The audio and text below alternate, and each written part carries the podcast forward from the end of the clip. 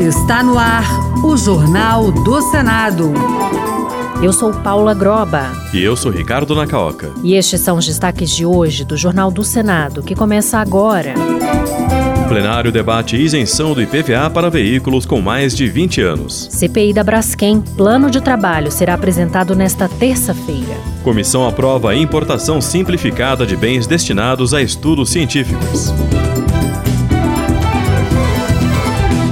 Boa noite. Boa noite. Pesquisadores podem ter a liberação imediata para importação de mercadorias destinadas a estudos científicos. Essa nova regra integra uma proposta que avançou no Senado e foi aprovada pela Comissão de Ciência e Tecnologia.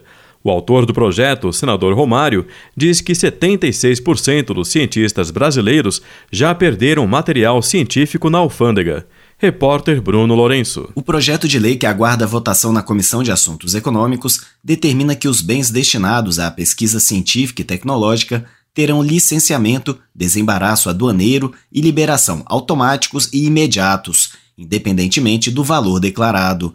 O relator na Comissão de Ciência e Tecnologia, Flávio Bolsonaro, do PL do Rio de Janeiro, incluiu alguns dispositivos para evitar abusos e dividir responsabilidades entre pesquisadores e instituições. O primeiro objetivo é evitar que apenas o pesquisador seja responsabilizado pelos problemas especificados e também tornar as instituições e entidades credenciadas a realizar importações de bens de pesquisa como corresponsáveis.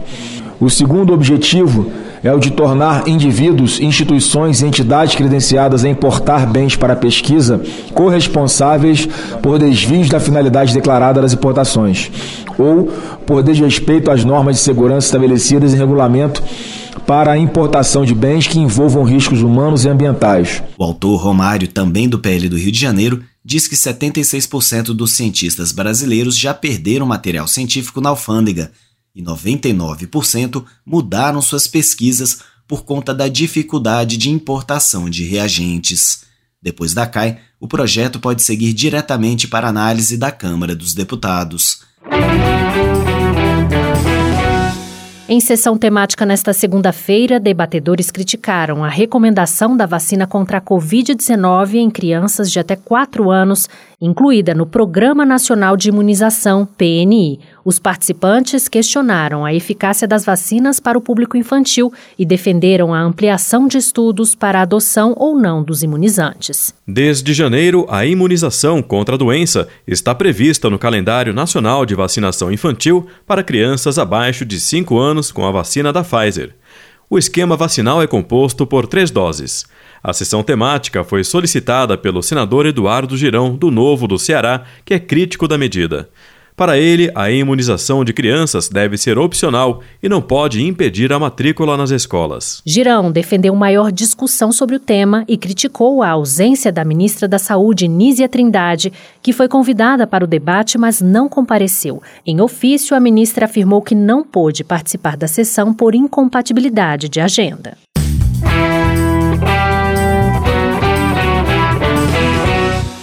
Relator da CPI da Braskem, que investiga danos ambientais em Maceió, deve apresentar o plano de trabalho ao colegiado nesta terça-feira. A comissão vai apurar as responsabilidades da petroquímica e cobrar compensações aos mais de 14 mil proprietários de imóveis interditados. Repórter Érica Christian. O relator da CPI da Braskem, senador Rogério Carvalho, do PT de Sergipe, deverá apresentar o plano de trabalho nesta terça-feira. Ele vai sugerir os nomes de convocados que deverão detalhar quando ocorreram os primeiros alertas sobre os tremores de terra e as rachaduras provocados pela extração de salgema em Maceió. Esse plano de trabalho tem que dar conta dos eventos que geraram essa condição. A gente precisa saber exatamente qual é a extensão do problema, quais são as consequências futuras e quem são os responsáveis por deixar chegar a esta condição. Pelo menos 14 mil imóveis foram desocupados em cinco bairros da capital alagoana,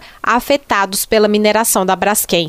Rogério Carvalho ressaltou, no entanto, que a CPI vai analisar os acordos já feitos para garantir a devida responsabilização e reparação. Ao final, a CPI tem que apontar o que a gente pode fazer para reduzir o dano em relação às famílias, às pessoas, em relação ao espaço urbano, à cidade e ao erário público, como é que a gente pode é, garantir que hajam os reparos Rogério Carvalho antecipou que vai analisar os primeiros relatos de rachaduras nos imóveis em 2010, o agravamento da situação em diversos bairros em 2018, até o colapso de Minas e o afundamento de bairros no ano passado. E o plenário analisa nesta semana a proposta de emenda à Constituição que inclui a segurança alimentar na Constituição. Senadores também começam a debater em plenário a proposta que isenta do pagamento de IPVA veículos com 20 anos ou mais. Os detalhes da agenda do plenário com o repórter Pedro Pincer. Começa a ser discutida pelo plenário a proposta de emenda à Constituição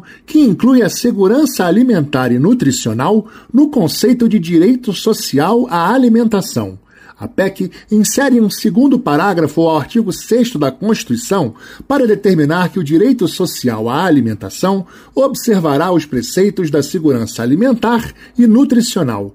Para o autor, senador Alan Rick, do União do Acre, a aprovação da proposta está alinhada com um movimento mundial diante de um movimento mundial que não fala apenas de alimentação, mas de um processo seguro de acesso a alimentos, de políticas públicas é, consagradas para que todo mundo tenha acesso a alimentação de qualidade em quantidade suficiente em caráter permanente, nós apresentamos essa PEC Outra PEC que pode ser debatida isenta do pagamento de IPVA os veículos terrestres de passageiros com mais de 20 anos de fabricação.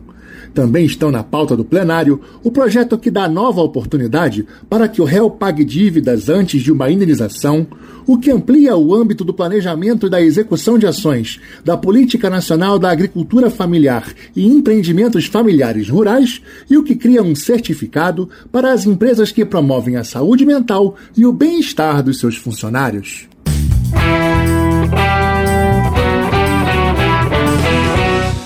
O Senado analisa um projeto que cria conselhos de proteção à pessoa idosa nos moldes dos conselhos tutelares da infância e juventude.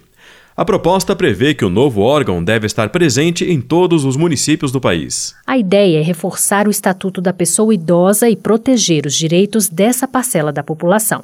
Repórter Bianca Mingotti. Na avaliação da autora, Zenaide Maia, do PSD do Rio Grande do Norte, o sucesso da política pública já em vigor em defesa dos jovens estimula que a premissa seja replicada e, assim, os idosos brasileiros também sejam assistidos. Pelo texto, todos os municípios terão pelo menos um conselho da pessoa idosa como órgão da administração pública local entre as atribuições previstas para o Conselho está o atendimento às pessoas idosas nas hipóteses de ameaça ou violação de direitos, além de requisitar serviços públicos nas áreas de saúde, educação, serviço social, previdência, trabalho e segurança. Zenaide Maia defendeu a modernização da legislação em defesa dos direitos desse público. Para a senadora, a proposta garante mais cuidado aos idosos. Precisamos combater, sim, o desrespeito incontrolado àqueles que construíram esse país e que educaram as gerações mais jovens.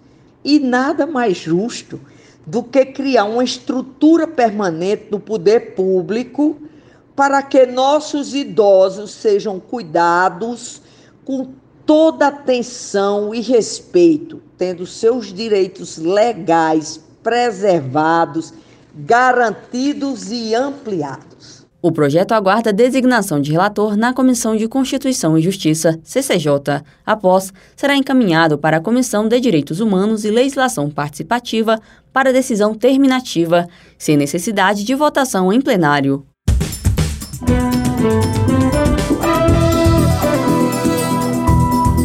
Com trabalhos técnicos de Eliseu Caires, o Jornal do Senado fica por aqui. Acompanhe agora as notícias da Câmara dos Deputados. Boa noite. Boa noite e até amanhã.